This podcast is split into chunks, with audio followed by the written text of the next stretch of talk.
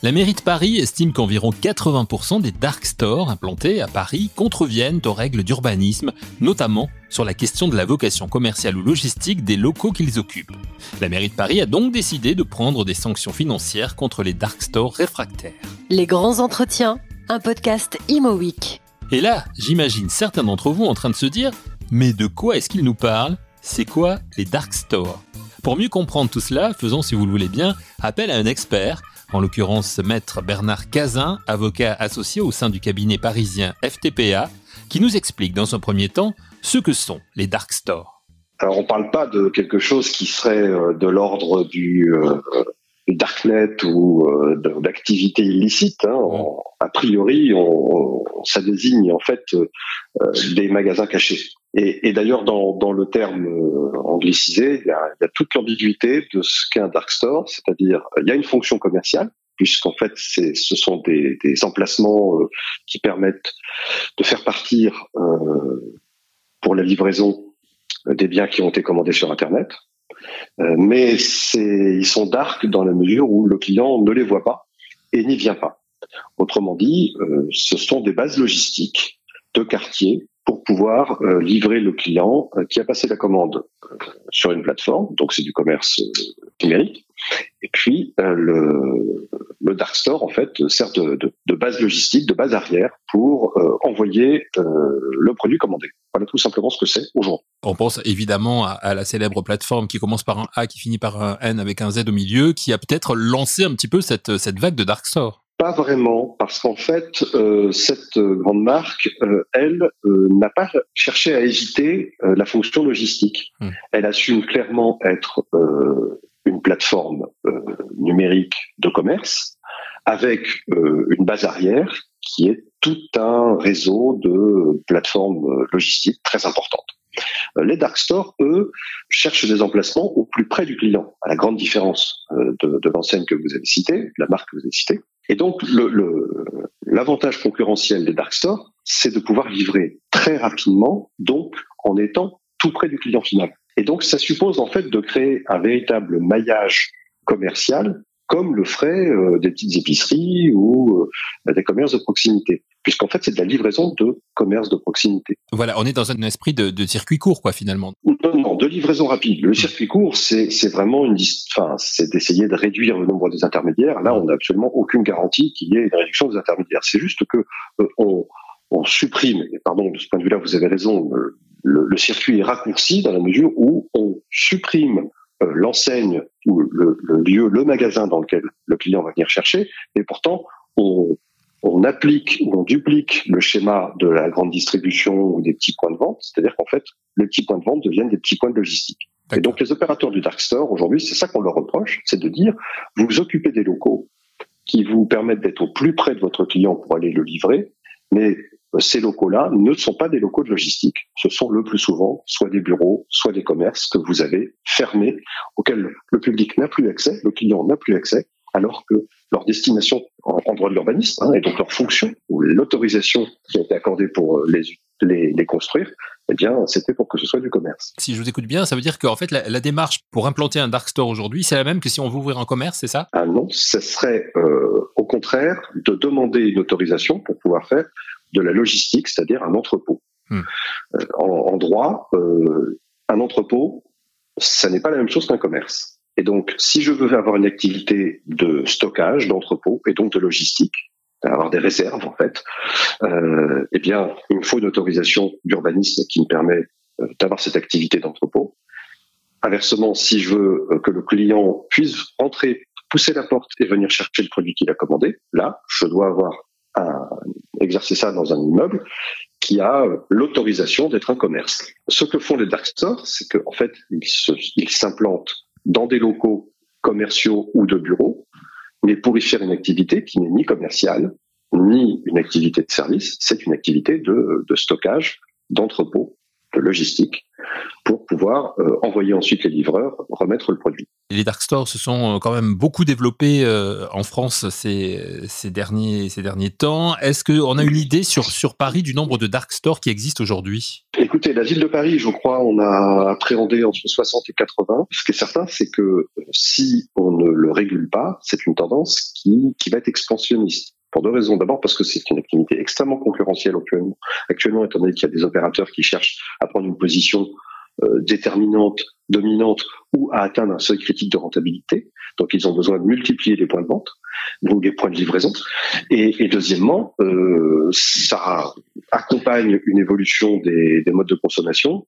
Et plus l'offre va se développer, plus le mode de consommation risque de valider en quelque sorte cette offre. Donc le, le risque, c'est que euh, à Paris, dans toutes les, grandes agglomérations, euh, on multiplie ces petits points de livraison à proximité euh, des, des, clients. Et donc, ça peut essaimer dans quartiers. Ça serait serais pas surpris qu'il y en ait 150 ou 200 dans Paris. Des dark stores qui se multiplient actuellement sur Paris. Du coup, aujourd'hui, la mairie de Paris estime qu'environ 80% de ces dark stores ne sont pas conformes aux règles de l'urbanisme, notamment sur la question de la vocation commerciale ou logistique des locaux occupés. Pourquoi la mairie prend-elle aujourd'hui la décision d'envoyer aux propriétaires ou locataires de ces dark stores des astreintes financières? Réponse de maître Bernard Cazin. Je, ne suis pas sûr que la ville de Paris ait forcément un a priori à l'égard des, des, dark stores. En tout cas, euh, Emmanuel Grégoire euh, a été, je crois, de ce point de vue-là, très très clair. Il a dit euh, nous, ce qu'on veut, c'est que on avance dans le bon sens, qu'on aille d'abord dans le respect de la règle. Le document d'urbanisme existe, il distingue les entrepôts des commerces et donc les dark stores qui respectent la règle existante et qui s'implantent dans des locaux ils peuvent faire de, sont autorisés à faire des entrepôts, même des petits entrepôts, euh, sont en situation légale. Les autres doivent se conformer. Et s'ils ne se conforment pas, ben, ils changent de local ou ils cessent leur activité. Et je pense que derrière, il y a quand même, parce qu'il n'y a pas que la ville de Paris, hein, il y a mm. beaucoup d'agglomérations, de villes moyennes qui se, se, sont inquiétées de cela, euh, c'est que euh, les emplacements qui sont choisis par euh, les, les, opérateurs de, de dark store sont des emplacements qui sont vacants, hein, souvent, euh, qui sont alloués, euh, et qui vont être définitivement fermés au public. Donc c'est aussi un échec de tous les efforts et de toutes les politiques et de tous les financements qui sont fléchés aujourd'hui pour essayer de redynamiser les centres-villes. Outre que euh, cette activité, d'abord ce sont des façades mortes, hein, ce sont des, façades fermées, des rideaux bas, baissés, mais c'est aussi une concurrence directe au commerce physique. Et, et donc, euh, ça vient contrecarrer toutes les politiques publiques euh, très importantes avec euh, les, la politique Action Cœur de Ville, les petites villes de demain pour redynamiser les centres-villes. Et en même temps, le gouvernement s'est aussi prononcé pour un changement de statut juridique des, des dark stores qu'il qu'il considère donc comme des entrepôts et non plus comme, comme des commerces. Ça veut dire quoi? Qu'il y, y, a quelque part un vide juridique sur, sur le statut des dark stores aujourd'hui? Là, ça, c'était un, un, un moment assez mémorable de, un pas de deux du gouvernement. Bon, le gouvernement euh, est manifestement, mais c'était le cas sous la précédente mandature, très favorable euh, à la digitalisation du commerce. Euh, beaucoup de, de, de, choses en témoignent. Et euh, le gouvernement a commencé par dire il y a un problème juridique, c'est-à-dire les dark stores n'ont pas de statut juridique. Hmm. Or, c'était faux. Les dark stores ont et avaient et ont toujours et n'en ont pas changé le statut juridique lorsque on les appréhende sous l'angle de l'urbanisme. C'est là-dessus que le gouvernement disait qu'il y avait un trou dans la raquette. Il n'y en avait pas, et il n'y en a toujours pas. Euh, ce sont des entrepôts, puisque ce sont des lieux où on stocke des marchandises en vue de les livrer aux clients. Donc c'est un entrepôt. Et comme cette euh, législation d'entrepôt, il n'y a pas beaucoup d'entrepôts, euh, de petits entrepôts en centre-ville. Les entrepôts, c'est plutôt en périphérie. Comme ça freinait le, développement des dark stores, le gouvernement moi c'est ma thèse en tout cas, a considéré que cette qualification d'entrepôt ne correspondait pas à l'activité des dark stores et par conséquent les dark stores pas, ne relevaient d'aucune catégorie, qu'il fallait combler un vide juridique. Et dans la foulée, le gouvernement a proposé que on les qualifie de commerce et donc qu'on leur permette d'aller occuper tous les locaux commerciaux qui sont sur le marché et ils sont beaucoup plus nombreux que euh, des locaux d'entrepôt en centre-ville. Donc c'était une façon de régulariser la situation des dark stores. Sous la pression des élus locaux, le, à ma connaissance, en tout cas à la fin du mois de septembre, le gouvernement a reconnu qu'il ne changerait pas la règle, que par conséquent, il n'avait pas besoin de la changer puisqu'il n'y avait pas de vide juridique, et que les dark stores sont bien, ont toujours été et restent des entrepôts, et donc que la ville de Paris, c'est pour ça que la ville de Paris maintenant reprend son chemin, disant, puisque ce sont des entrepôts, ceux qui n'ont pas, qui occupent des locaux qui ne sont pas autorisés à de l'activité d'entrepôt doivent demander une autorisation pour en changer, ou bien doivent changer de locaux. Est-ce que ça a des chances de d'aboutir justement ces, ces, sanctions décidées? Est-ce que elles sont suffisamment dissuasives pour pour les dark stores? Alors il y a deux, deux, niveaux de sanctions. Il y a le premier sanction, le niveau de sanction que, que la mairie de Paris peut engager d'elle-même, comme toutes les communes d'ailleurs, hein, c'est de, des amendes de 500 euros par jour et on arrive, c'est plafonné à 25 000 euros. Lorsqu'on considère qu'une activité est exploitée dans un bâtiment qui n'a pas vocation à accueillir cette activité. C'est vrai pour, euh, pour tout. Hein. Si vous faites euh, des bureaux euh, dans de l'habitation, vous exposez au, même type de sanctions. Et puis la seconde sanction, c'est des poursuites pénales. On peut ajouter, hein, et les sanctions se cumulent, c'est des poursuites pénales, c'est-à-dire qu'en fait on a une activité qui est contraire au document d'urbanisme. Et puis il y a une troisième sanction qu'il faut signaler, c'est une sanction civile.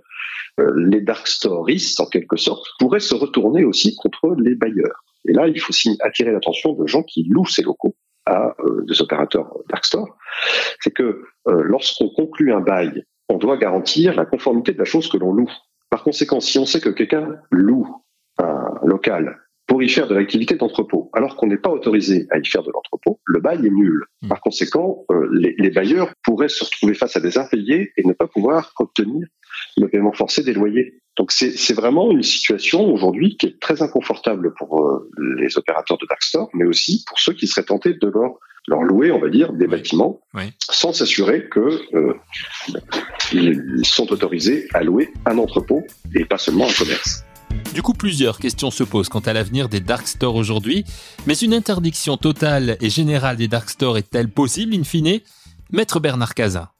Ah non, l'interdiction générale serait illégale. Mmh. Et il est certain que euh, la, la, situation actuelle pose problème dans la mesure où si on, on, entend favoriser le développement de ce type de livraison et donc d'achat, de commerce, euh, il faut trouver une solution euh, pour qu'il y ait des petits points relais. Mais il y a, a d'autres solutions, solutions qui existent aujourd'hui qui sont légales. Euh, les drives piétons, euh, les espaces pour retirer des marchandises euh, en pied d'immeuble. Il y a des solutions qui, sont possibles. Le, le, dark store, si vous voulez, ça, ça la difficulté aussi, c'est ce qui fait que les, les élus locaux s'en sont inquiétés, c'est que c'est un endroit d'où partent des produits, mais aussi où arrivent des produits. C'est-à-dire qu'il y a des livraisons. Et il y a des livraisons parfois jour et nuit. Et il y a des livreurs qui rentrent, qui partent qui viennent approvisionner ou s'approvisionner. Et donc, euh, on a en fait des locaux qui ne sont pas du tout adaptés à l'activité qui s'y exerce. Or, la règle d'urbanisme, elle n'est pas bête et méchante. Hein. Elle sert pas uniquement à euh, interdire, elle sert à éviter les conflits d'usage, les troubles, les nuisances causées par un commerce qui ouvre de 9h à 21h ne sont absolument pas les mêmes qu'avec euh, un petit entrepôt qu'on va réapprovisionner régulièrement et duquel vont partir, parce que ces produits, c'est l'intérêt du dark store aussi, c'est de pouvoir se faire livrer euh, à toute heure quasiment et euh, pour une somme relativement modique, toutes sortes de produits. Donc ça suppose d'avoir une réserve bien garnie, bien fournie et régulièrement réachalandée. C'est toute la difficulté hein, qu'on rencontre et c'est pour ça que les élus euh, mettent en garde en disant euh, il y, y, a, deux dimensions. Il y a d'abord une dimension de nuisance, il y a une dimension d'exemplarité, il faut respecter la règle avant que la règle n'évolue. Puis la troisième chose, je le répète, les dark stores, en louant des entrepôts ou en louant des commerces, euh, en laissant ouvert toute la journée et toute la nuit, euh, concurrence aussi d'autres types de commerces qui, eux, n'ont pas seulement pour fonction de permettre euh, aux clients de venir euh, s'approvisionner, les commerces de détail que l'on connaît, mais ils ont aussi une fonction d'animation et de vitalité et, d'embellissement de la ville. Hmm. Donc il y a aussi des politiques qui sont considérées comme d'intérêt général, qui tendent aujourd'hui à favoriser le petit commerce par rapport au grand commerce et le commerce physique par rapport au commerce digital. Donc des solutions existent, hein, si, si, on vous écoute bien. Vous venez de, de, nous le dire. C'est ce que vous conseillez, vous, à, des, des, clients qui, qui, viennent vous voir, qui peuvent venir vous voir pour vous dire j'ai envie d'ouvrir un dark store, comment je fais? Alors, il se trouve que les clients qui, qui viennent nous voir sont plutôt soit des collectivités, soit des opérateurs de commerce dans le commerce physique, c'est-à-dire grande distribution ou euh, association de commerçants. Mhm. Donc nous, on est plutôt dans dans la défense, euh, mais le sujet que l'on rencontre, on le rencontre pour d'autres types de commerces, notamment la grande distribution, euh, qui essaye d'obtenir des mairies des droits à construire, de la part des petits commerces qui essayent d'obtenir des aides pour pouvoir se maintenir ou se développer. Donc, c'est toujours dans le document d'urbanisme et donc finalement le maire l'intercommunalité qui doit essayer de concilier les contraires et sans que le document ni que le territoire décroche complètement euh, de, des évolutions et de la modernité, mais sans non plus sacrifier un phénomène, puisque pour le moment c'est un phénomène, hein, mmh. euh, des pans entiers du droit, ni de laisser ouvert complètement euh, la porte à des solutions qui sont quand même des solutions qui interrogent beaucoup sous l'angle social. Hein, le consommateur est aussi un acteur social. On peut s'interroger. Est-ce qu'on est favorable à ce type de livraison quand on sait qu'elles se font souvent au moyen de pseudo-travailleurs indépendants euh, pas toujours en situation euh, sociale et de protection sociale suffisante. Euh, quand on sait que les dark stores qui prétendent être des commerces ne sont pas forcément soumis aux mêmes conventions collectives, aux horaires d'ouverture, au contrôle, aux règles de sécurité. Donc il y a quand même beaucoup de choses. C'est quand même de la concurrence euh, et un peu du dumping par rapport à l'offre que euh, toutes les, les, autres canaux de distribution et tous les, les, autres modes de commerce, le click and collect, les, les drives euh, des opérateurs existants, que ce soit des petits commerçants ou, ou, des coopératives de commerçants ou des grandes enseignes, essayent de, d'adapter pour suivre les besoins du consommateur. Pour conclure, euh, Bernard Cazin, euh, est-ce qu'on peut dire quand même aujourd'hui que le, le, le, monde de, de l'immobilier de, de commerce est en train de, de, changer quelque part? Et du coup, pour les, le législateur que, que vous êtes et, vos, et, vos, confrères également, il y a du grain à moudre, hein, il y a beaucoup de choses à faire finalement. Il y a beaucoup de choses à faire parce qu'il y a un énorme sujet qui est euh, le stock très très important de, de, de surface commerciale en France qui, qui excède très largement les besoins. Euh, il y a probablement une bulle, comme il y a également une bulle sur les bureaux qui est en train de se constituer ou d'apparaître, hein, qui fait des changements notamment liés au télétravail. Et, donc euh, l'urbanisme, c'est aussi anticiper et prévoir. Et il y, aura besoin d'intégrer ces nouveaux usages indéniablement, mais euh, en le faisant de manière concertée et donc avec les acteurs publics mais parle euh, par la petite porte comme ça, se fait aujourd'hui. Et, je pense que la ville de Paris, de ce point de vue-là, est capable euh, de faire les deux. Elle l'a souvent montré. Hein, c'est quand même un laboratoire d'urbanisme. Elle a pris les devants euh, pour essayer de, de remettre le droit et les choses en ordre, quitte à permettre ensuite, bien sûr, à, à certains opérateurs de développer de nouvelles formes de commerce. 15 minutes après le début de notre entretien, nous pouvons dire que nous en savons un peu plus désormais sur les dark stores qui se développent dans les métropoles et les grandes villes et sur leur statut juridique. Merci à maître Bernard Cazin pour son expertise sur le sujet.